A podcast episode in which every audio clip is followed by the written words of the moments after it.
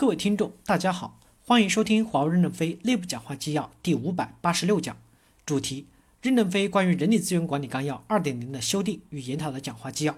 本文刊发于二零一八年三月十二日，接上文。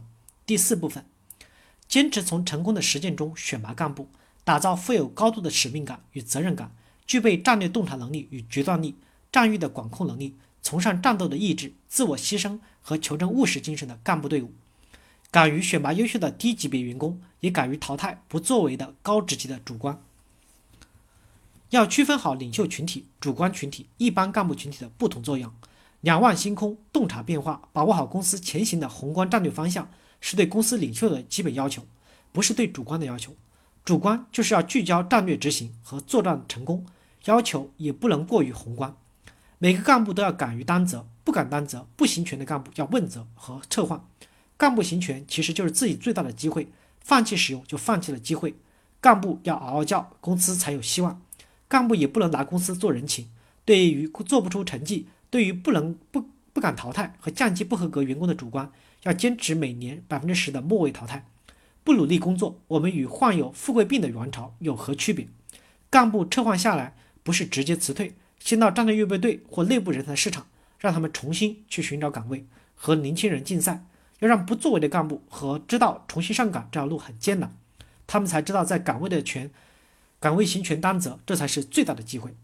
主观的淘汰率高，但他们升职也快。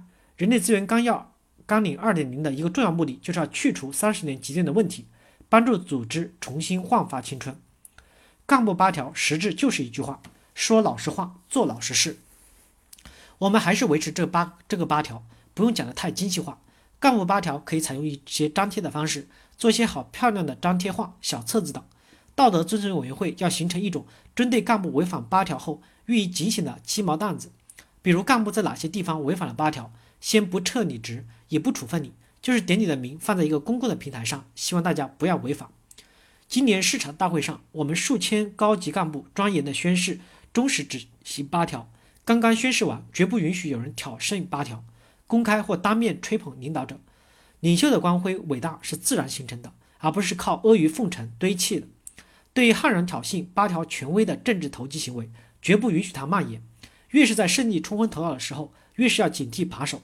我们各级主管及干部部门要看得见一些埋头苦干的人的背影。感谢大家的收听，敬请期待下一讲内容。